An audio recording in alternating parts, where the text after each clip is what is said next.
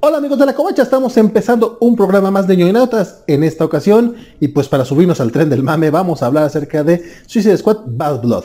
Mi nombre es Valentín García, me acompaña Isaac de la Rocha y en un momento comenzamos.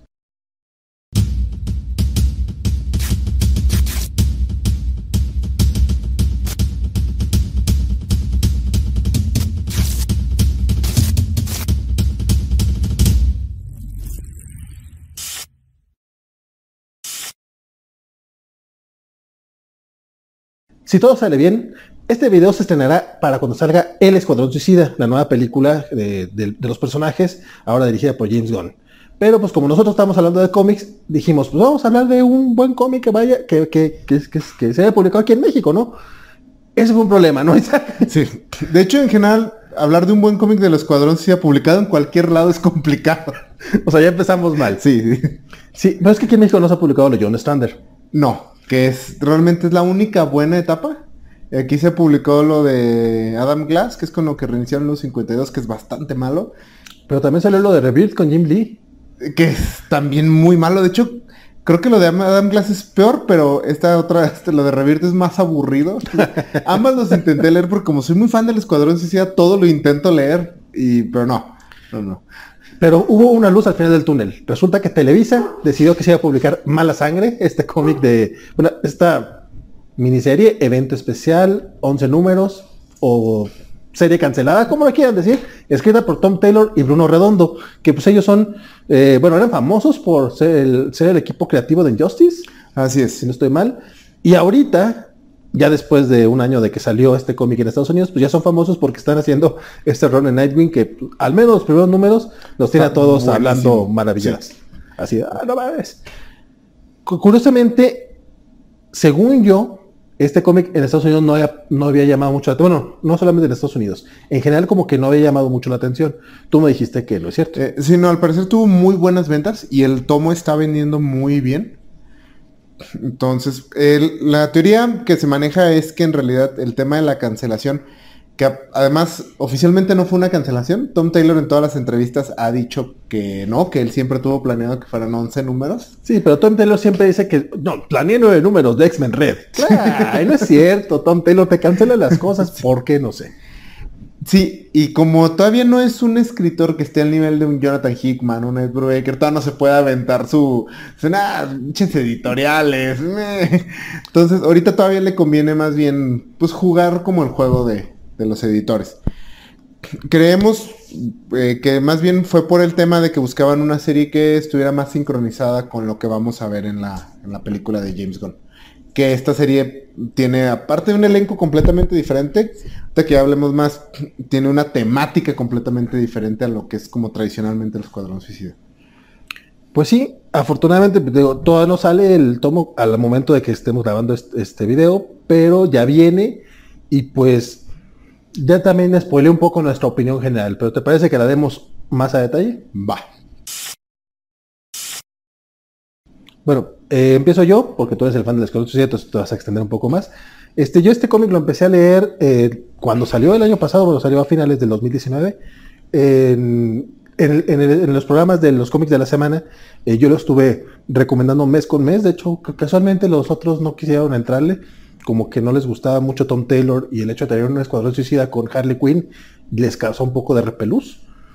A mí me encantó en ese momento, me agüitó mucho que la cancelaran y les recomiendo mucho que lo compren cuando salga porque aunque sí se nota que hubo una cancelación, Tom Taylor sí nos alcanza a contar una historia más o menos completa y coherente. Eh, sí, en mi caso me gustó mucho también. Yo la estuve leyendo mes a mes. De hecho, yo te la recomendé mucho cuando salió. Cuando salió el primer número yo estaba así ¡ah! Con el Escuadrón sí, sí, yo tengo ese, ese problema de como no hay mucho material fuera de la etapa clásica de John Strander, realmente no hay mucho buen material. Usualmente todo me gusta la primera vez y luego cuando lo pienso me agüito. Entonces, eh, famosamente la, peli- la película, la primera película live action del Escuadrón Suicida me gustó cuando la fui a ver. Y la- Wow. Sí, sí, sí. Está bien, está bien, está bien. Todavía me sigo disculpando con algunas personas por eso. la recomendaste. Sí. Pero bueno, Se vale. eh, aquí pues yo, yo tenía expectativas muy altas aparte por Tom Taylor y Bruno Redondo. Eh, a mí me gustó mucho el trabajo que hicieron en Injustice. Y, sobre todo en esa serie los vi como crecer mucho como creadores, sobre todo a Bruno Redondo que empezó como el dibujante más competente de la serie y acabó siendo un gran dibujante y creo que sigue mejorando con cada nueva serie. Sí, no, lo que, lo que hace aquí en Escuadrón Suicida es, no, está bien, es notable, pero lo que está haciendo en En está de sí. no macayo. Sí, así es. Entonces, sí, esta serie me gustó mucho. En esta segunda lectura, que ya, aparte leídos ya los 11 números, por un lado se nota más el asunto de la cancelación, sobre todo en los últimos tres números se ve que pisa el acelerador, que así rápido, rápido. Y como fan del Escuadrón Suicida, sí hay ciertas cosas que, que me causan conflicto. Por un lado, eh, yo no he estado leyendo el Escuadrón Suicida desde que relanzaron el universo DC. Entonces no estoy muy seguro cuál es la historia de este Escuadrón Suicida. No estoy muy seguro qué personajes son, porque ya no sé si es si con Rebirth regresaron a la continuidad anterior o ya sigue, seguimos en el nuevo 52, ¿no? Te- Eh, Oficialmente seguimos en el nuevo 52, pero todo entra en canon. Ok. Entonces, Marvel lo ha hecho durante años, vamos a tratar de, Sí. vamos a tratar de tomarle la, la palabra a DC ahorita que por fin no le está poniendo atención a eso. Entonces, eh, por un lado sí es como un poco complicado porque esta está diseñada para ser la última historia del Escuadrón Suicida. Entonces, es la última historia de un equipo de personajes que no he estado siguiendo. Entonces, pues sí, ya desde ahí le quita un poco de peso. Deadshot es bastante diferente al Deadshot que yo conocía del, del universo antes del reinicio. Entonces también por ahí como que me, me sacó. Y no está Amanda Waller. Entonces, Amanda Waller, eh, soy muy, muy, muy fan de Amanda Waller. Creo que es de los mejores personajes, punto. Que también es un personaje muy difícil de escribir. A mi parecer solo dos personas lo, lo escriben bien o lo escribían bien. Son John Ostrander y Dave ¿Cómo se llama el que escribía Liga de la Justicia Ilimitada? Dave- McDuffie. Ellos dos son los únicos que escribían una buena Amanda Waller. Sí es complicada, pero pues no, no, de repente también tiene otras participaciones relevantes, ¿no? Sí, sale mucho, pero la mayoría de los escritores la usan como villana gubernamental genérica. Entonces, No, esa es una mujer que tiene mucha personalidad.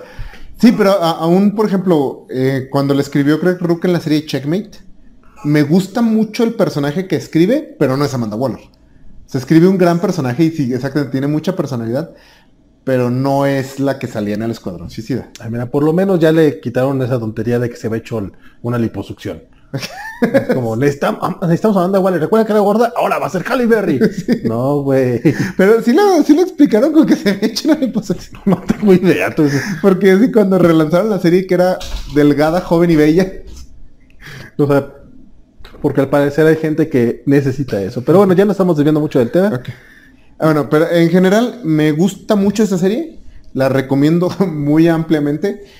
Tiene sus fallas ahí, pero creo que como esta saga de 11 números es bastante redonda. Es emocionante, es divertida. Se lee rápido, que es lo que hace que la primera vuelta no caches a lo mejor los errores que tiene. Porque como te la estás pasando tan bien, realmente solo quieres leer el siguiente número y quieres que se resuelva el cliffhanger emocionante. Entonces sí, mínimo la primera vez no creo que tengan muchas quejas. Es sorprendentemente graciosa, que también lo aprecié mucho. Y regresa el elemento que se había perdido el Escuadrón Suicida de que se mueren los personajes. Que era algo que a partir de la película, como ya eran pues personajes famosos, ya ninguno se moría. Bueno, no, pero en la película por lo menos se murió Diablo. Y creo que nomás Diablo va. Sí, solo Diablo muere en la ¡Ay, qué chafa! Sí, Sí, no, o sea, es muy poco suicida ese escuadrón. sí, sí, sí. Pero bueno, eso fue la reseña sin spoilers. Así que agárrense, porque nos vamos como gordos del tobogán con spoilers. Este nuevo volumen del Escuadrón Suicida empieza con un equipo un poco. Pues con, con nombres poco conocidos. Y que, que incluyen al hombre cebra, a el tiburón, porque creo que no pueden utilizar al King Shark, que está muy random eso. Es- Sí, yo, también- yo pen- pensaba que era King Shark. No, no sé por qué yo me quedé con esa idea de la primera vez que lo leí. yo también. Hasta- y, y dije, ah, cabrón, pues mataron a King Shark. Spoiler. Sí, yo, yo también traía esa idea de que era King Shark.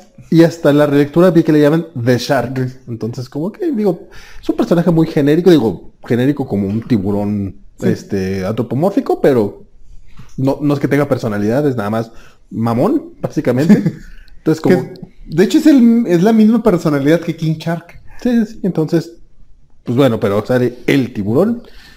Y hay otro personaje que se llama el Caballero, Cavalier, que yo recordaba de una miniserie de Legends of the Dark Knight que se llamaba Espadas. Yo fue la primera vez que vi a Team Sale. Entonces yo cuando vi que, que, aparecía aquí dije, ah, mira, qué padre. O sea, rescatan esos personajes oscuros y ¡ah! me lo matan. Creo, creo que en el primer número matan al caballero y le importa a Harley Quinn, ¿no? O sea, es como, también mataron, ah, sí, ese no, no sé qué. Eh, bueno, agarran a este equipo y tienen que ir a detener a un grupo, a otro grupo de metahumanos que llaman los, los revolucionarios. Y el, como que el, el plot twist del primer número básicamente es de que pues, fueron a detenerlos, pero no los podían matar porque básicamente eh, los nuevos jefes del escuadrón suicida quieren que ellos formen parte del escuadrón. A grandes rasgos ese es como el chiste de este, de este cómic, es ver cómo los revolucionarios se convierten en Task Force X, que tiene, obviamente tienen sus propias, su propia agenda. Y los pocos personajes del escuadrón anterior, pues también tienen que, los que van sobreviviendo, pues tienen que ir como eh, cerrando sus propios ciclos y creciendo. Digo, casi todos a excepción de Harley Quinn, pero ya ahorita hablamos al respecto de ella. Sí, el, la historia se divide muy claramente en dos partes.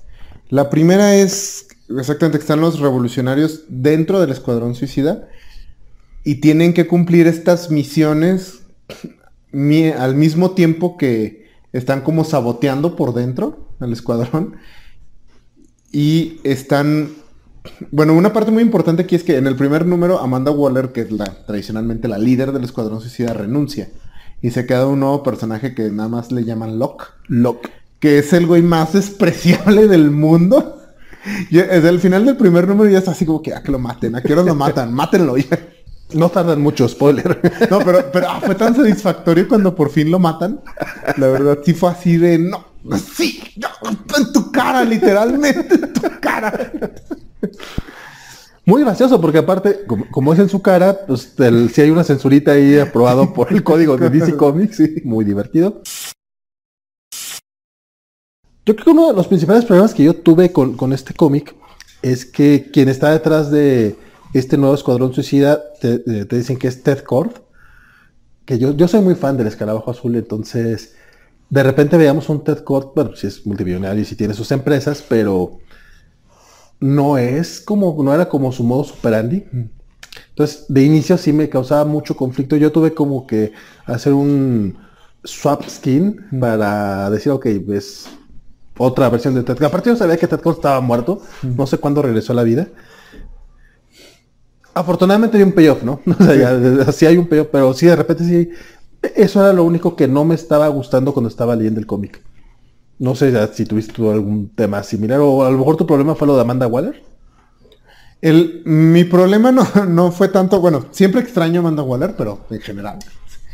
El tema aquí más bien fue, eh, bueno, mencionaba que el cómic, la saga está dividida muy claramente en dos partes. Entonces, la primera parte era como más el escuadrón suicida clásico, porque era estas misiones sumamente peligrosas a las que los mandan, y aparte era como muy tenso porque tenían que lograr estos objetivos como secundarios de manera oculta. Entonces, esa parte me gustó mucho. Esos primeros cinco números eh, sí me parecen muy, muy, muy, muy redondos. Que aparte la, la tensión crecía bastante porque básicamente era el escuadrón suicida que había matado a miembros de los revolucionarios y revolucionarios que habían matado a miembros del escuadrón suicida teniendo que hacer equipo. Entonces, Sí. obviamente no se no confiaban entre ellos. No, y por ejemplo, hay un momento de payoff muy, muy bueno entre el personaje este del Atlante y el tiburón. Que el tiburón mata a su hermano. Entonces, durante una de las misiones que tienen que atravesar como por abajo de una isla donde no los puede escuchar el nivel del satélite. Y él este aprovecha para matar al tiburón, que es un momento así de, ah, cabrón. Sí, ahí te das cuenta que este, ¿cómo llama? Finn. Fin. Te das cuenta que Finn eh, está cabrón. Sí, sí, sí, sí. Sí, sí, no, el momento está muy, muy... Y la manera en que lo mata, así que hace que se lo coman otros tiburones y luego mentalmente le, proyecta cómo lo- él lo está viendo que se lo come y dices, "Oh". Sí. Eso se lo merecía, pero... Sí, entonces mi problema más bien fue que esta dinámica se acaba en el 5 y luego de ahí están como huyendo, que es cuando están tratando de detener a Ted Kort. Que yo desde el principio dije, no, va a haber aquí un giro. O sea, de hecho yo esperaba que fuera Maxwell Lord. De hecho, parecía más Maxwell Lord. Si, si no estoy mal, era básicamente mi, mi- eran mis comentarios el, el año pasado en los cómics de la semana, que yo decía, es que no sé por qué pusieron aquí a, a Ted. O sea, porque el personaje que está interpretando es Maxwell. Sí. Entonces, es- sí, sí había como que ese pequeño problema. Antes, eh, eh, para, el, para el intermedio básicamente de esta, de esta aventura, tienen por ahí un, un tie-in con Flash, de manera muy, un poco random el asunto, porque tienen que ir a detener al, al Capitán Boomerang. Y, aunque el Capitán Boomerang parece que es culpable de la muerte de, de, la esposa de, Osita. Ah, tenemos que hablar de los, de los nombres de los personajes, la verdad es que sí están muy chidos. La, la- la- principal de los revolucionarios es Osita, que es esta mujer pues, bastante robusta, que, que aparte como líder es una piola esa, güey, porque Sí, sí, está súper chingona. Todo, todo lo tiene claro, da órdenes así directas. No, no, no, Sí, no. pues Deberían contratarla para la Liga de la Justicia o algo. Y aparte tien- tiene sus, sus valores como muy bien cimentados. Me, me encanta este momento. Bueno, es que creo, creo- creo que es parte de- importante de, de la trama cuando lo dice tal cual. Porque ella no está a favor de los superhéroes. Que dice, "Pues es que los superhéroes a fin de cuentas están a- eh, ellos protegen el status quo. O sea, mientras todo siga como está, eh, pues los superhéroes están bien.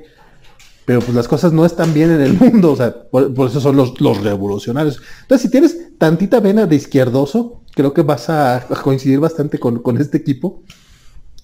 Que aparte de todo eso, pues es pues, súper diverso, ¿no? Yo creo que la gente sí se podría enojar bastante si, Sí. si le pusiera atención. De hecho, me, me sorprendió que no hubiera tanta reacción negativa a estos personajes, porque sí tienen todo lo que hace enojar a la raza ahorita. Pero eh, Tom Taylor sí es un escritor muy izquierdoso, o sea, siempre jala mucho para ese lado, todos sus cómics. X-Men Red tenía muchísimo esta vena. Y aquí, por el mismo título del Escuadrón Suicida, puedes, puede como meter esto como con más odio, o sea, se nota más mala leche, se nota más enojo. Porque ni te caen bien los, la Liga de la Justicia. No, no, no, cuando llegan a detenerlos es de, ah, largo de aquí, policías, váyanse cerdos. No más faltó eso, sí. Entonces sí, él los mete, y estos, que, o sea, la manera en que los presenta, eh, estos sí son antihéroes, o sea, Punisher Man, ese güey no, no, no arregla nada, estos güeyes sí, sí se toman las cosas bien en serio, porque son, son revolucionarios, o sea, sí matan. No, no tienen empacho en ese tipo de cosas, por ejemplo. No, y aparte, el- eh, su primera misión básicamente era ir a matar a un presidente electo en otra nación, que no es Estados Unidos, obviamente, Mm. Para imponer a su presidente, o sea, Nicaragua. Este, vamos, o sea, no, no es algo que pase en la vida real, Sí, pero Su primera misión como miembros del Escuadrón Suicida. sí, como miembros del Escuadrón Suicida, claro.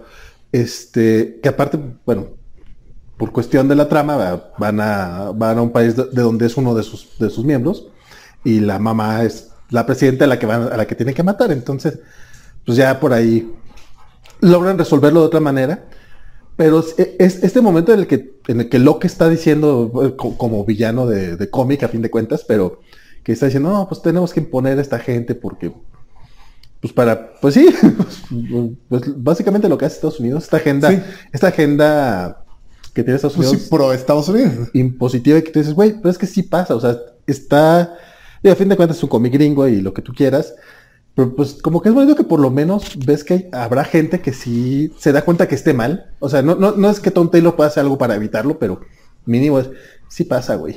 Sí, o sea, la- Latinoamérica sigue limpiando el cochinero que, que dejaron por todo ese tipo de acciones durante pues, toda la Guerra Fría.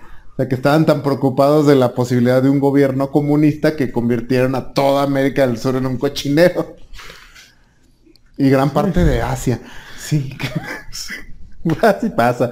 Bueno, pero me, pero me agrada que sea en voz de, de Osita la que, es que yo no sé si, si Tom Taylor sabe cómo, cómo suena esto en español, pero me da mucha risa que se llame Osita. O sea, es tan tierno. ¿Ella de dónde es? Ah, es, esta, es, es sudamericana, pero no me acuerdo si es peruana, guatemalteca, no, no me acuerdo la verdad. Porque porque en serio, todos los personajes son de distinta, de distintos países, de distintas, incluso con distintas orientaciones sexuales, una gama de, de diversidad que en serio se ofendería a cualquier fan de He-Man de los 80. Sí, y aparte de esto, de que todos son, eh, todos han sido afectados por el status quo de alguna manera u otra. Entonces, Sí. por ejemplo, el personaje este, el velocista que es Jolt. eh, Yo. Ah, yo. Yo, que es como, Sí. Él es un... que me da risa que es el, es el velocista, pero está panzoncito. Sí.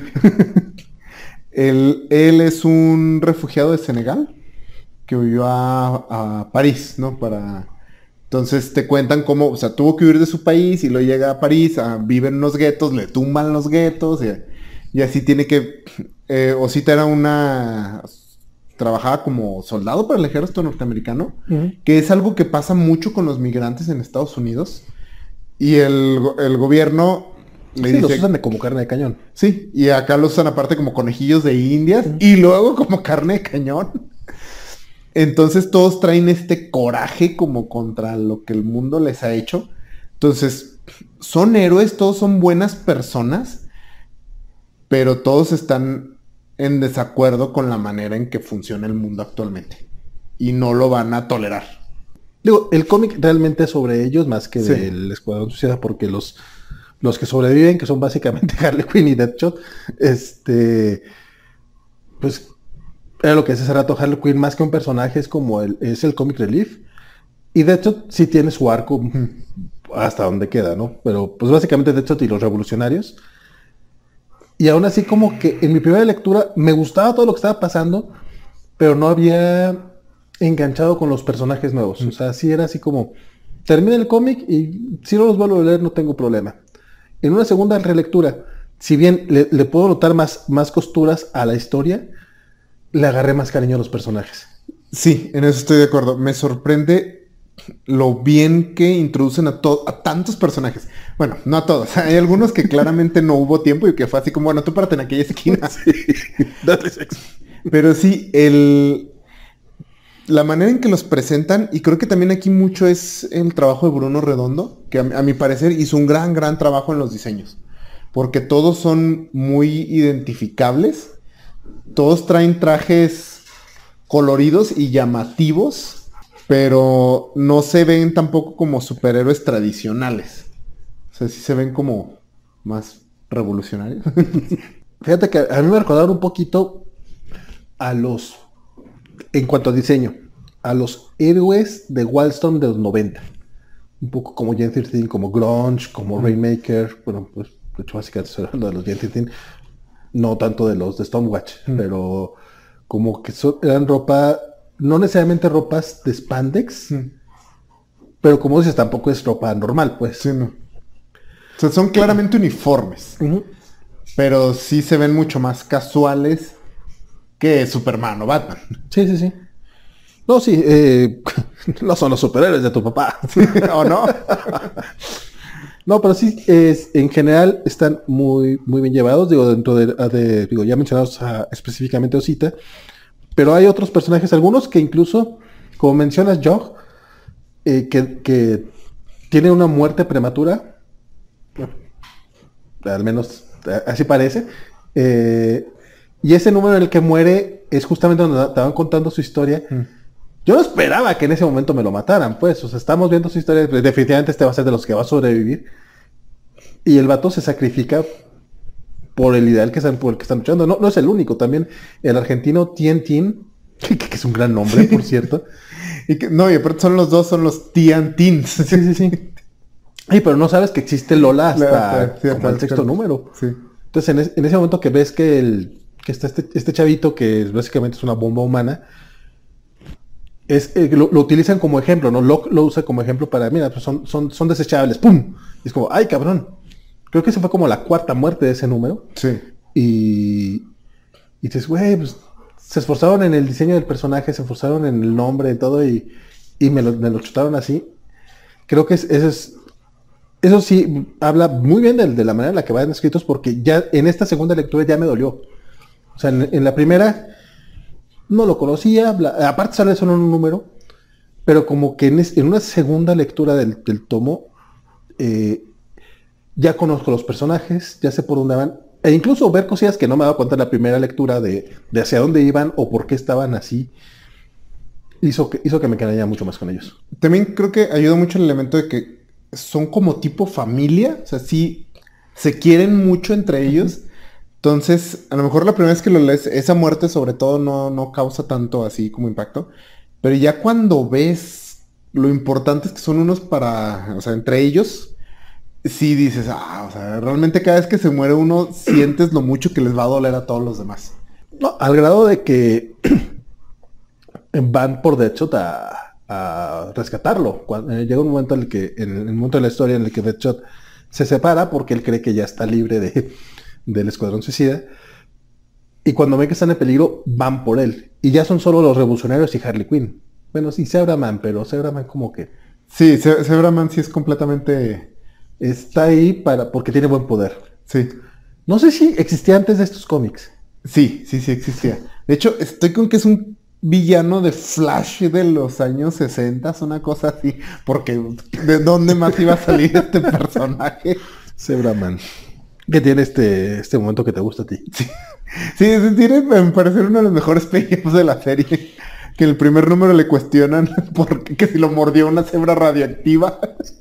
De hecho, hace unas semanas, eh, justamente cuando estaba leyendo este tomo, este, lo puse como viñeta del día en la covacha. es que es muy bueno. porque es muy divertido. No recordaba que aparte, ya al final, le- que le- decía, ni siquiera me gustan las cebras, dice en ese Sí, momento. le dice, ¿te, te gustan mucho las cebras? No, no sé, no, no lo pensé. Y al final, donde cre- cuando creen que van a morir, le dice a Harley Quinn, siento haberte mentido. La verdad es que me encantan las cebras, son animales majestuosos. Sí, está bien bonito ese momento. Sí, pero también es esos que no son Sí, definitivamente no- no es personaje. No, no, no. o sea, sí, eran, yo creo que las tramas que tuviera planeadas Tom Taylor eran para después. Entonces decidió dejarlo muy de fondo en esta serie. Él se queda con los revolucionarios. Sí, sí es el único miembro del escuadrón suicida que se queda con ellos. Sí, sí, es cierto. De hecho, en la viñeta, en la última imagen del tomo que dice los revolucionarios están todos y él. Pues que ya donde iba el pobre muchacho, va. Pues sí. Me gusta cómo se dan cuenta que es el que tienen que atacar para poder matar a Locke, básicamente. Porque este, lo que hace Zebraman es eh, proyectar campos de, de seguridad. Y aparte bastante creativo con el uso de, su- de sus poderes, ¿no? Cuando decían es que necesitamos un submarino. Bueno, si piensas fuera de la caja, tenemos un submarino. Sí, Eh, En ese momento fue cuando dije, oh, mira, está... puede ser muy útil. Sí, me hubiera gustado ver más. En general me hubiera gustado que esta serie durara más, pero eh, por ese tipo de momentos dije, ah, ojalá esta serie hubiera durado unos 25 números. Incluso esta historia en específico, yo creo que idealmente unos de 15 a 18 números debió haber durado esta, esta saga. Para poderle dar más espacio. Así es. Sí, porque, bueno, mm, cerca del final cuando llegan al- a la base del malo más malo y que te dicen, tiene un ejército protegiéndolo y en una página derrotan a todo el ejército. ¿A quién contratas? ¿Stormtrooper? Mencionaba que tuvo este pequeño crossover con Flash, eh, porque en algún momento van contra el Capitán Boomerang. Es- ese número básicamente sirve para, pues para presentarnos otra vez al Capitán Boomerang para, como villano de Flash, y ya se queda la parte, y el escuadrón va a Ciudad Gótica. Ese número de Ciudad Gótica me acuerdo cuando lo leí, y ahora que lo releí, cómo, cómo me reí con ese número. La- la- la- las interacciones que tienen con Batman son geniales. Y el hecho de que Wing, que aparte es, una friki, o sea, esa, esa mujer es, creo que nunca te lo dicen tal cual, pero te das cuenta por los diálogos, ella conoce a todos los superhéroes y es fan de todos ellos. Este, ¿cómo le termina robando el, El batimóvil? Batimóvil. Está bien, perro. Sí, pero no, esa. Y, y sobre todo porque, como dices, te caen mal los superhéroes en esta historia. Porque al final, sí, pues todos estos superhéroes están protegiendo el status quo. Y todos estos criminales, entre comillas, están intentando hacer algo. Están intentando detener a villanos que no están rompiendo la ley, pero que están haciendo las peores cosas del mundo. Entonces, si se topan con Batman, pero aparte Tom Taylor escribe un gran Batman. De hecho, ya ha escrito algunos números de la serie de Batman.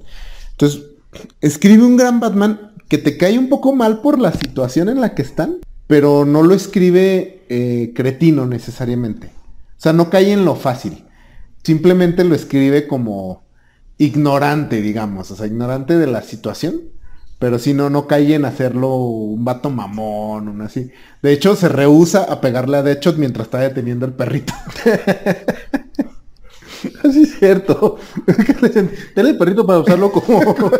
Sí, que dice, "Vas- te vas a quedar a enfrentar a Batman, ten al perrito. ¿Y esto para qué? Batman nunca le pegaría un perrito. y fue cierto. De hecho, hay, hay como un chiste, digamos, que existe a lo largo de toda la serie donde todos los personajes que salen aquí son malas personas. Todos son criminales, asesinos. Pero todos son como muy correctos o muy, no sé, muy propios.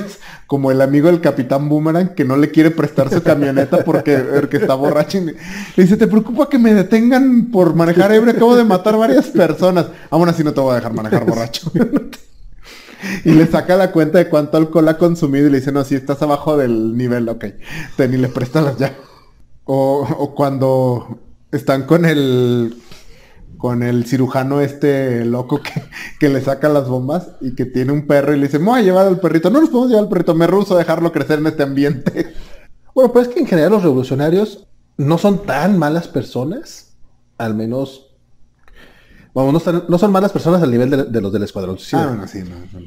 O sea, si han matado personas, obviamente ya son... Hay, hay cierta escala ahí que a lo mejor sí yo no cruzaría. Básicamente, como dijiste, la mayoría pues han sido o prisioneros o conejillos de indias o, o refugiados o vamos, realmente les... Lo que están haciendo lo están haciendo como un poco también como plan de sobrevivencia. La historia de Carey, que hasta eso se toman todo un número para contarla, es este... Pues está bien culerita también. Estamos hablando de que secuestran adolescentes para hacer experimentos con ellos y después venderlos. eh, bueno, secuestran adolescentes criminales para hacer experimentos con ellos, convertirlos en metomanos y vendérselos al mejor postor. Amanda Waller va y, y así saca varios. Y tra- de- en el caso de, de que no es este criminal, si pregunta, ¿ella es criminal? Ah, bueno, ella, porque Dairy es no binario. ¿Ella es criminal? Dice, no. Ah, entonces no me lo llevo. O sea, no, no, no, no me voy a llevar a esta persona, ¿no?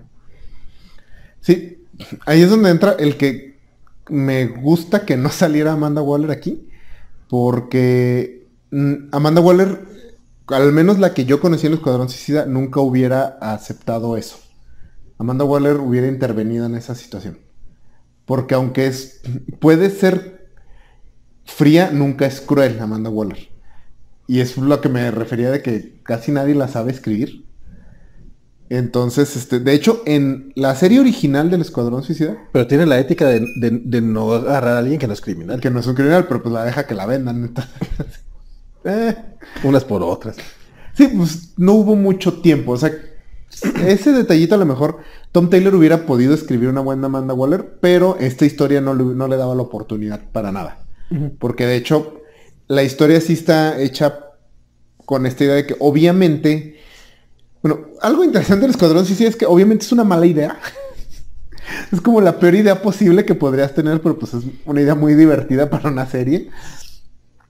Y es de esperarse, lógico que eventualmente se va a corromper y lo van a usar para cosas malas.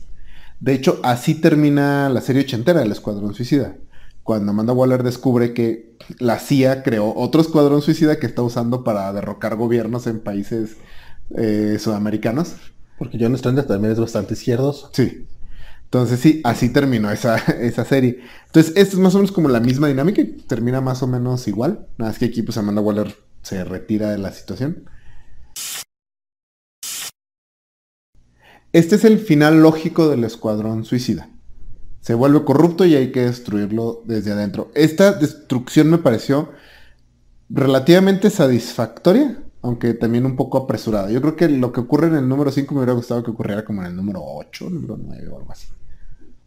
Lo de... Cuando Ah, matan a Locke.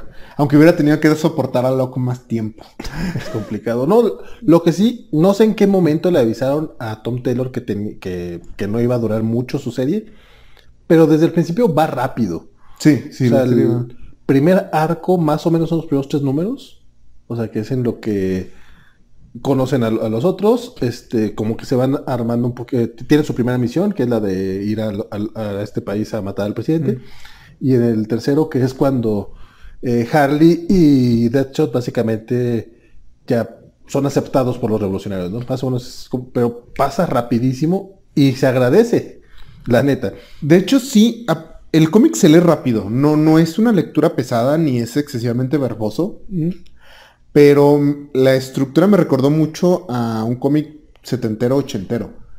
Eh, Porque por no hay arcos como tal. Sí, no, son arcos chiquitos. Hay números autoconclusivos, hay varios números autoconclusivos. De hecho, en los que fueron los primeros cinco números, básicamente ves tres arcos, que es el primer número y dos arcos de dos números. Entonces sí, eso me agradó bastante porque pudimos ver mucha historia en estos 11 números. Y me sorprendió porque tampoco no recurría simplemente como que vomitarte texto, así que ahí está todo. Sí, no, está muy bien llevado. Nuevamente, pues Tom Taylor sí va demostrando, voy a decirle maestría a lo mejor, pero sí bastante pericia en la manera Sí, de todavía no llega a maestría, pero sí. Este, si lo ves cuando dices, ¿qué, qué, qué se va a requerir para que dé el salto? Porque sus historias hasta ahorita han sido muy buenas. Sí, yo creo que, así como se ve, yo creo que Nightwing se va a hacer lo que se requiera. Va bien, pero todavía no siento que esté. Ya veremos si nos entrega un número así que tú digas, "Ay, no seas mamón. Que hasta ahorita la serie sí considero que es, si no es la mejor de DC en, en la época actual, ahora, ahora con lo del Infinite Frontier, sí está en el top 3 sin broncas. Sí. Pero bueno, Escuadrón Suicida, pues no sé si quieras contar algunos detalles o dejamos, digo, por ahí no les hemos contado la historia de Ted Core, pero también creo que es bonito dejarles algo de incógnita. Sí. Eh, me, me- me gustó mucho el villano de Locke. Lo odié, lo odié con todo mi corazón. tío. Desde el principio que sale quiero que lo maten. Pero me, me gusta esta idea de que es básicamente como el subgerente mamón. o sea, es esta persona que tiene Tanto poder. Sí, tantito poder y lo usa así súper grotesco y es claramente berrinchudo. Eh, También mencionan y se ve que es no es muy brillante, no se sabe cómo adaptar a las situaciones. Es- O sea, es simplemente como que hace lo que le dicen y no tiene ningún tapujo moral de ningún tipo, pero de ahí en más el vato es bastante, bastante patético. Cuando empieza a gritar, ¿con qué los lastimo? Díganme con qué botón los lastimo. Y le empieza a pegar a todos los botones. O sea, sí, esos que los ves, ay, jefe. Fíjate, yo pensé que iba a tener un poquito más de profundidad por el momento en el que lo electrocutan a él. Mm. O sea, porque dices, el güey se está dejando también este eh, castigar de, pues, castigo físico similar al que él impone. Dije, a lo mejor va a haber más de este personaje. Y no, al siguiente número lo matan, creo. Sí, uno o dos después a lo mucho. Sí, es como, ok. No, no, no tengo problemas, como dices, era desagradable, pero sí fue así como, wow, esto, esto, va a madres. Pues ya, ya- ya- ya mencioné que Wink es muy, muy friki. A mí me gustó mucho ese personaje, creo que es de mis favoritos. Sí, no, y creo que es de los favoritos de Tom Taylor, porque es. Yo creo que después de Osita es el revolucionario el que más escenas le dan. Y sobre todo le dan como muchas de las mejores escenas. Nuevamente le roba el batimóvil a A Batman. Sí. Y al final cuando llega a la liga, estás así de payaso porque te robé el batimóvil, ¿verdad? Y lo te robó el Batimóvil. Superman te lo robó. no, no es por eso. me, me- me pareció muy curioso que eligiera a Flecha Verde como parte de los miembros de la Liga de la Justicia. Porque aparte creo que en ese momento Flecha no era parte de la liga. Y es que Oliver Queen es de, de los personajes más izquierdosos. O sea, si alguien fuera revolucionario dentro de la liga, sería este, este vato. Entonces se me hizo curioso como él es el que llega a hacer la emoción. Ese básicamente es como, a que le dicen, las armas. Y Harley la baja y le dispara al villano. le estaba apuntando a la cabeza y luego le dispara en la pierna. Pues me dijiste que la bajara, pero que no lo mates. No se muere. Sí te le dispara en la otra pierna. No necesita caminar para hablar. Eh, tiene un humor negro muy divertido, Sí, de hecho es muy gracioso el cómic.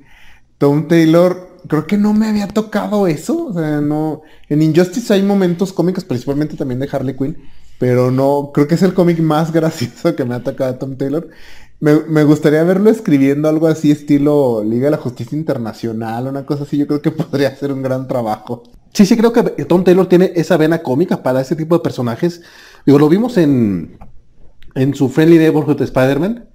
O sea, manejar a Peter Parker requiere cierto nivel de comedia para que sea graciosa y para que no sea para que no sea boba. Y a Taylor le quedaba muy bien. Pero con el hombre ya no podía permitirse comedia negra. Sí. Como aquí sí. No, aquí sí se habla. El, el detalle de la hija de Deadshot también está hermoso. Es- que, que hace su propio trajecito de superheroína. Se llama Lipshot. Y su perrito es Dogshot. Tú dices, ¡No más! Y que todos los personajes dicen, Dogshot, ah, es genial ese nombre. Qué buen nombre. Que hasta Superman le dice, ¿no? Qué buen nombre. Qué buen nombre. Ah, no, no Superman, no es otro personaje. No, o sea, el villano, el villano principal dice, oh, qué buen nombre. En ese momento, aunque ya nos habían anunciado que se iba a morir Deadshot, y esto no es spoiler, salió noticia, salió y el cómic salió hace más de un año. Este, yo todavía tenía un poquito de esperanzas, la neta. Todavía en, el, en, el, en la viñeta en la que ves que lo matan, no sé por qué la primera vez que lo leí, vi que lo tiraban del edificio, pero no me fijé que le disparaban en, en la, En la cara. frente. O sea, no hay manera de que, de que sobreviva a eso. Yo duré todo un mes pensando en, no, bueno, pues estamos viendo que está cayendo el edificio, pero a lo mejor no cae. Dices, no, güey, pero ya le habían disparado en la frente, o sea, ¿qué esperabas? No sé por qué no pensó No, y en- no cae, de hecho, lo cacha. Sí, sí, sí. Sí, también me sorprendió mucho que lo mataran, eh, sobre todo porque, bueno, ya, usualmente cuando un personaje pasa al estatus de salir en las películas como protagonista, ya nunca lo van a matar y pues, sea lo que sea, lo, interpretó Will Smith y Sui- Suicide Squad fue una muy mala película que juntó mucho dinero. Entonces sí me sorprendió, incluso cuando lo anunciaron yo también dije, "Nah, no, no es cierto. Pero sí, sí, sí lo matan. Y creo que logran una muerte bastante efectiva. Aún con el poco tiempo que, que tienen. Pero sí todo, hay un bloquecito de tres números en medio que son casi dedicados a, a este mini arco para de hecho. Que sí creo que sí me dolió. Sí, sí, sí dije, ah, de hecho, ¿por qué? Sí, porque te das cuenta que es un vato, digo, es un asesino, obviamente, y creo que, lo- no, no creo, lo, te lo dejan clarísimo varias ocasiones, sí, sí mataba gente, pero estaba tratando de, ser mejor persona. Y de los pocos momentos que tiene Harley Quinn es este justo al final, cuando le da la, no- la noticia a la hija de Deadshot, y dices, mira, qué bonito, o sea, aparte de que se, se acuerdan de que, de que Harley pues es, es una psicóloga, eso me, me gusta cuando lo recuerdan porque a veces, como que durante mucho tiempo no le dieron eh, atención a esa parte de su, de, de su capacidad profesional. Lo he mencionado en otras ocasiones, a mí el personaje de Harley Quinn me gusta en general, nada más que si ya tenía justo unos 10 años, a partir de, lo- de los videojuegos, eh, que, que- que- que la cambiaron los cómics, que no me agradaba esa versión. Por eso, como lo mencioné en el de en el Ñoñonautas de, de, de White Knight, por eso e- e- esa, esa exploración de, de Sean Gordon Murphy me gustó mucho, porque si fue así, "Ah, es básicamente mi fanfic. Y así lo veo, o sea, hace- eso, eso es lo que yo sentía con el personaje. Aquí siento que está justo en el, en el medio del personaje que me gusta y el personaje que era. Y como es una historia más del Escuadrón Suicida y de, y de Deadshot, eh, Harley está ahí más para vender. Está ahí más para que, miren, está el personaje de Harley, aparece. Y creo que, bueno, por un lado, eh, para este punto, Harley Quinn ya está muy, muy ligada al Escuadrón Suicida. Sí. Que es algo curioso porque Harley Quinn se une al Escuadrón Suicida en 2011. Entonces, realmente en la historia no, no ha participado mucho. No, pero la usaban como portada en todos En los todos, números. sí. Y el hecho de que necesitabas como al personaje de Harley Quinn para la despedida de Deadshot. Ujú. Sí, sí, creo que lo ocupabas. Creo que lo usan bastante bien. Eh, Tom Taylor entiende que no puede hacer mucho con Harley Quinn. es, un personaje muy exitoso que tiene su título y a veces tiene más de un título. Entonces, sabía que no podía moverle mucho. Entonces lo usa más bien como, como contrapunta de hecho para darle como más peso emocional a, a todos estos momentos. O sea, si alguien se iba a ir a despedir de, ah, con la hija, pues tenía que ser ella. El Capitán Boomerang, aunque es conocido de hecho desde siempre, es un cretinazo, entonces no, no le puedes dar ese papel. Pero yo creo que la usa bastante bien, sobre todo porque Escuadrón Suicida en, a partir del nuevo 52 estaba usando a Harley Quinn como, como un Joker mujer. Es- Está loquisísima, pero, o sea, de mente así mal pedo. Joker, eh, diagonal Deadpool, ¿no? Sí, ándale. Era una cosa extraña. Y, y sí creo que en los últimos dos, tres años, no sé si a partir de que se fue Dan Didio, pero en serio muchas cosas están cambiando para bien desde que se fue ese vato. No, no es que le desee que corran a nadie nunca y pues ojalá haya encontrado chamba pronto y lo que sea, pero en serio su, su dirección en DC... Y justamente Bad Blood creo que sí sale todavía dentro del, de la Didio dictadura. Mm. Pero te digo, siento que está en ese cambio, en ese, en ese regresar a lo básico de Harley, que no es regresar a que sea la novia de- del Joker, sino que siga su crecimiento tal cual, como lo venía haciendo, porque creo que era lo, lo positivo del- de la Harley de los últimos 10 años, que se estaba emancipando. Pero aquí ya es, ya es independiente, pero no deja de ser... Bueno, no te creas, aquí ya tiene un poquito de personalidad. Pero Sí, sí, es mínimo. No, sí creo que tiene bastante personalidad, tío, pero, o sea, no era para nada su cómic. Eh, le, le quitan mucho lo, lo de Deadpool, de ser Deadpool mujer. Sí es bastante irreverente, pero dentro de un rango como... No es nefasta. Sí, y más aterrizado. O sea, no, no es un personaje de los Looney Tunes, que es en lo que la habían convertido. Al momento en el que dice, es una presentación, sí, pero tenemos snacks. Ah, bueno. Sí, que sí, eso sí, sí me lo imagino a Harley Quinn diciendo. O sea, al final la, la- la chava sí está loquita. Pero también eh, siempre mucho el tema de Harley Quinn es que ella es... Mucha de la maldad es porque eh, se enamoró de la peor persona posible y estuvo en una relación abusiva durante muchos años. Le cosieron el cerebro, creo que medio literalmente. Entonces sí, tiene como sentido esta actitud que tiene, donde no es tan mala persona, pero sí tiene como su brújula moral ya medio, medio desequilibrada. Entonces sí, me, gusta mucho cómo la usan. O sea, Tom Taylor creo que hace un muy buen trabajo con ella, pero también entiende que no había mucho que le iban a dejar hacer con ella. Si acaso lo malo de, que son pocos números y que se esforzó en, darle profundidad con los que pudo, es que tenemos por lo menos ahí tres personajillos de los revolucionarios que, que no tuvieron tanto spotlight, que son Chaos Kitten, eh, la, la gatita del caos, que qué bonito nombre, es un nombre fregontísimo. Thylacine, que es un nombre bien extraño y no sé cómo se pronuncia, pero se escribe T-H-I Lacine. y Deadly Six, que a, lo, que a lo mejor él mínimo te queda claro cuál es su poder, que es básicamente controlar los... imponer lo- los, los pecados capitales en las personas, pero básicamente todos menos la lujuria. ¿Por qué? Ah, porque estaría como medio creepy. Eh, es parte de estos chistes de que todos son como muy políticamente correctos. Eso me gusta. Que le dice, "U- uso seis pecados capitales, pero hay siete. Sí, pero usar la, la lujuria como arma. Este Deadly Six que ahí están tienen tienen algunos tienen algunos diálogos claro pero no logras saber ni siquiera su, su background pues No. o- o algo- la razón importante por la que están ahí o por qué están luchando no sé si vaya a haber una continuación digo el cómic te queda diciendo que sí que sí va a haber obviamente ya es un equipo ya no es el escuadrón suicida como tal ya es son los revolucionarios que como nombre de superhéroes, o bueno, mm, un nombre para un cómic, no sé si vaya a pegar. Digo, evidentemente, si a este le hubieran puesto de revolucionarios Bad Blood, eh, no hubiera vendido. No. Entonces ya veremos cómo. Sí, a lo mejor mm, si este cómic hubiera durado, no sé, 25, 30 números, hubiera sido como una etapa más larga, si hubieran podido usarlo como trampolín para lanzar su título. Así como está, no creo. Yo siento que Tom Taylor va a tener que meterlos así de, de contrabando en algunas otras de sus series. Que ya lo hizo. Ah, Wink y The Eerie salen en, en En Dead Planet. En Desist. ¿This is Dead Planet? No, en Hope at World's End. Tienen un número. Ah. Bueno, salen en, uno, en una de las miniseries. Sí.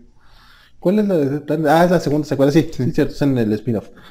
Este, entonces ya mínimo, ese me hizo un poco tramposo porque es como, güey, la gente no conoce este personaje, según yo, ¿verdad? O sea, yo sí lo ubicaba, pero pues, aún así ahí estaba. A ver, a ver si puede pues seguir trabajando con ellos y que los trabaje Tom Taylor, no vaya a DC a decir, ah, esto se los vamos a otra persona. Sí, no, aquí no, no. Si lo hacen, que son capaces de, eh, no funcionaría para nada. Se ocupa así muy, muy la mano de Tom Taylor aquí. Eh, como Sobre todo porque todavía no están bien establecidos. Así es, también tienen eso. Eh, mucho porque también claramente es, esos personajes son como el enojo de Tom Taylor con distintos temas sociales a nivel mundial. Entonces, si pasárselos a otro escritor, quién sabe si funcionan.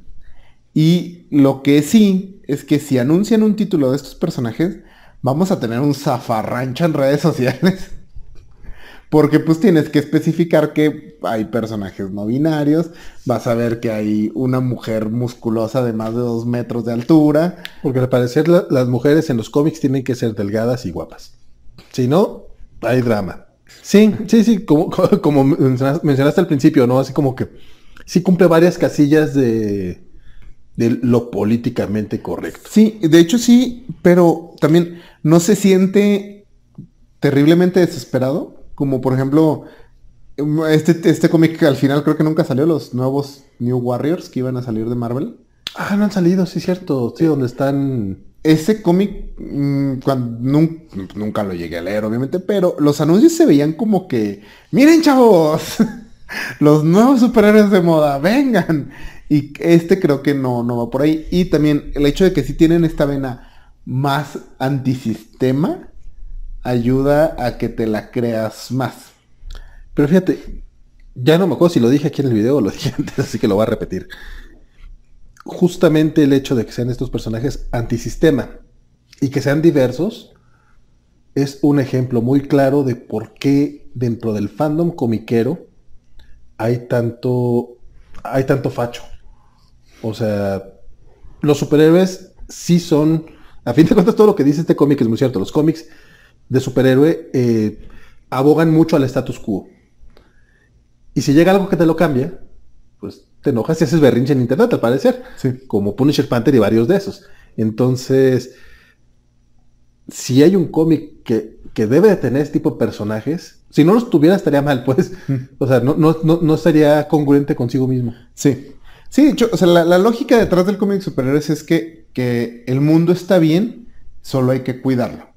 O sea, esa es la única situación donde tiene sentido que Superman básicamente sea un conserje glorificado, que es lo que hace, da, da mantenimiento al mundo. O sea, si vienen unos aliens, limpia el desastre, pero no arregla nada. ¿Por qué? Porque el mundo ya está bien. Hay que atender detallitos aquí y allá, pero en general estamos bien. Entonces, esa es la premisa básica del cómic de superhéroes. Por eso yo siempre argumento que el cómic eh, de superhéroes es para niños.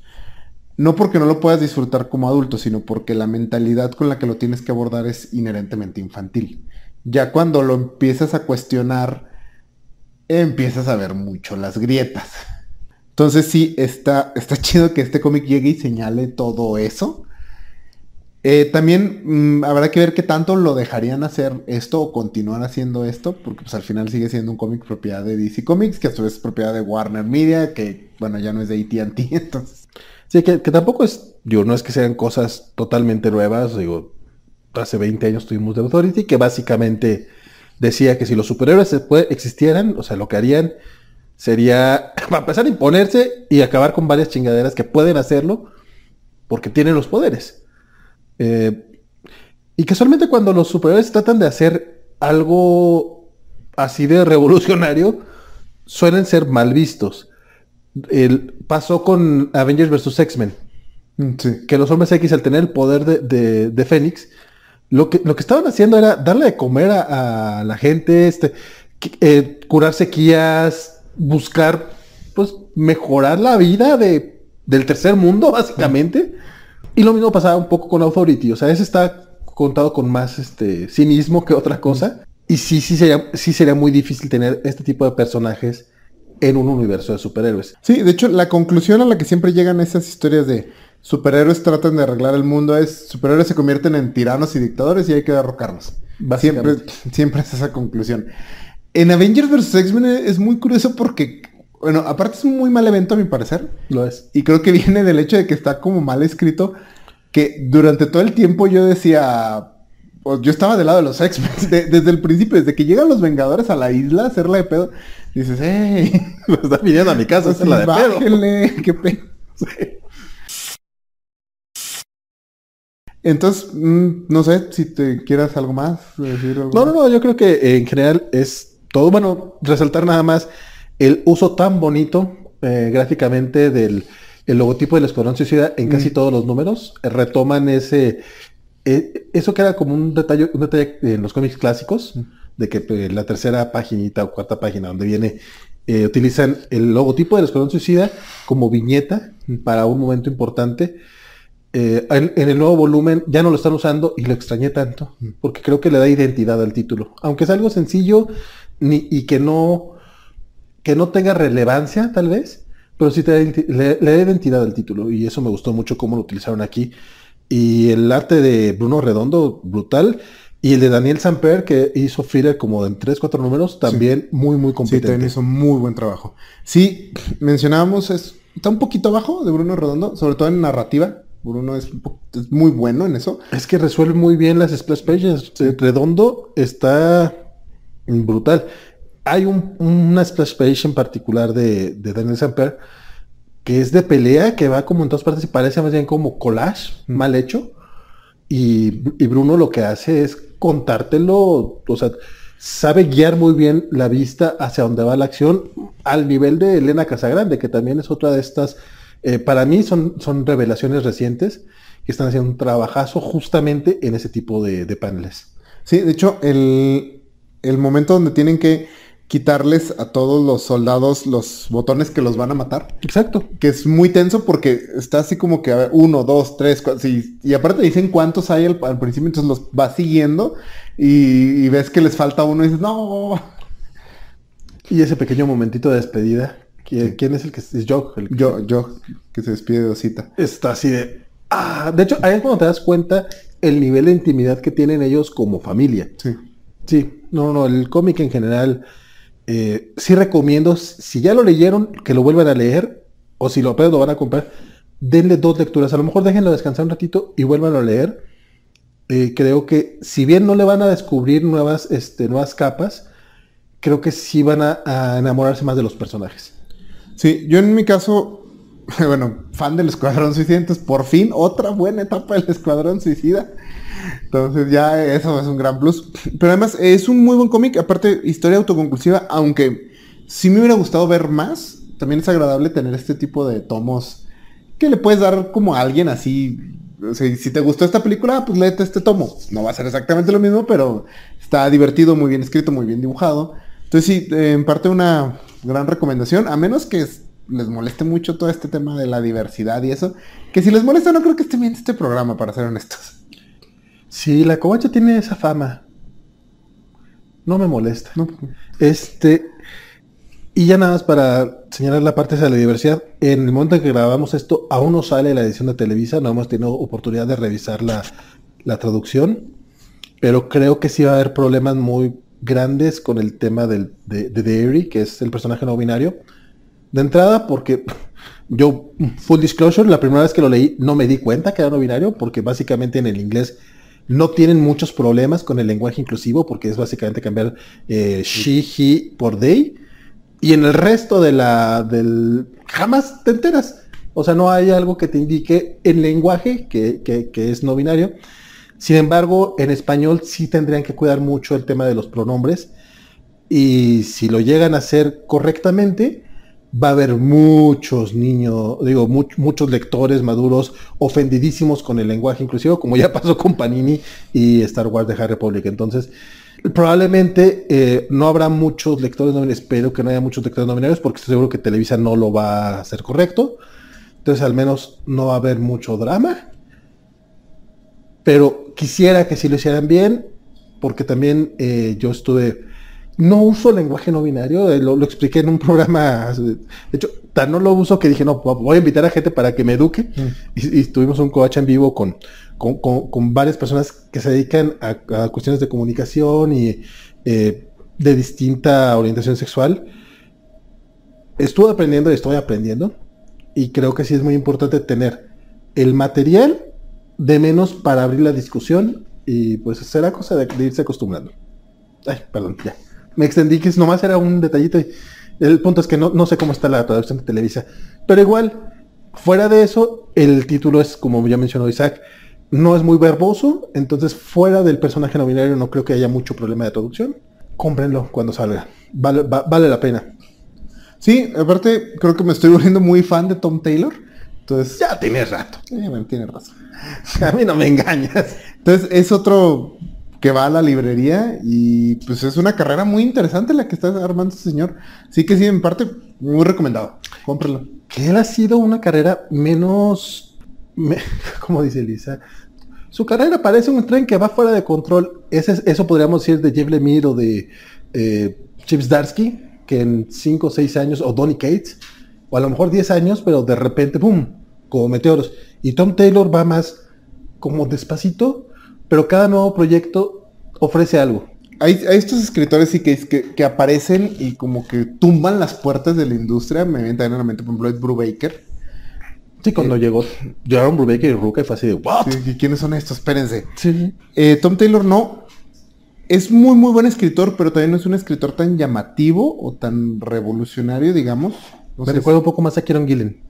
Ándale, es ese tipo de escritor que es muy bueno, pero tal vez, no sé cuál es la palabra, sutil. Pero yo creo que sí, de aquí a, la- a- a la- un tiempo, yo creo que sí vamos a, a verlo en personajes de cada vez eh, mayor talla. O sea, yo no me extrañaría que en unos años lo veamos escribiendo eh, un Superman, escribiendo Liga de la Justicia. que hasta ahorita, bueno, ya va, va a escribir Superman, pero es Jonathan Kent. Entonces es como.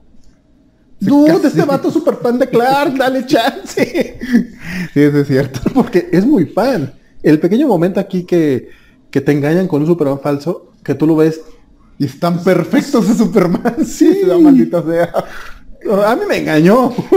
No, y aparte, bueno, ya habíamos dado hasta las conclusiones, pero eh, logra dar, logra darle esta presencia a Superman que hasta los revolucionarios dicen, es Superman. sí. O sea, ven, por, un- por un lado, porque nadie se va a atrever a pelear con Superman, que alguien sí le dice, oye, oye, ah, creo que es Harley la que dice, estoy loca, pero no me voy a pelear con Superman. Es- Pero porque, pero- porque Osita es la que sí está en un plan. Porque Osita está cabrona. Sí. Digo, es que llamarle, nuevamente, llamarle Osita es un poco raro, pero. Sí. Pero aparte tiene como esa aura que, que los tranquiliza como a todos. Entonces como que bueno, o sea, si Superman dice que, que ya está atendiendo la situación es porque la está atendiendo, porque Superman es el mejor superhéroe del universo, ya. No, y Tom Taylor no lo ha dicho, aunque él haya escrito Injustice, que a mucha gente le molesta porque es como quien reinició esta ola del amor por el Superman malo, por así decirlo. Digo, no, es- no, es, la- no es la primera vez, ni bla, bla, bla, pero you know what I mean, en los últimos 10 años como que se hizo popular. Aún así, tú me has dicho, porque Injustice no lo he leído, que incluso en Injustice demuestra que conoce a Superman. En Dead Planet se nota el amor que le tiene. Sí, en Desist. Sí, porque es- bueno, porque se llama la, La segunda, segunda secuela. miniserie. Pero sí, en Desist, este, tanto en la primera como en, en la de en la Hope at the World's End, que, que también manejamos a, bueno, manejamos a Jonathan Kent. Mm. Pero Jonathan, eh, sí conoce también a Jonathan, pero me gustaría verlo con Clark. Ah. Lo mismo le pasó con el Hombre Araña, ok, sí, vas a escribir al Hombre Araña, pero es Friendly Neighborhood. Vas a escribir a los Hombres X, pero es Red, Sí, no es un. Cani. Entonces, ojalá pronto, pues como le pasó ya a Chip Zdarsky, que ya está en Daredevil, a Eli Ewing, que ya está en Hulk, en algún momento veremos a Tom Taylor en esos niveles. Sí, sí, sí, no, no lo dudo. Muy talentoso. También ya lanzó su serie de autor, que le está yendo bastante bien. No me he dado la oportunidad de leerla. Seven Secrets está muy entretenida. Entonces sí, yo creo que eh, estamos viendo una persona que dentro de unos años va a ser recordado. Bueno, no recordado, va, a estar trabajando como entre los... Va a ser reconocido. nivel. Así es. Cierto. Bueno, nos extendimos con las conclusiones, pero es porque nos gusta mucho este cómic. Mi nombre fue Valentín García. Espero que lo siga haciendo la próxima semana. Isaac de la Rocha. Y recuerden, suscríbanse al canal de La Covacha.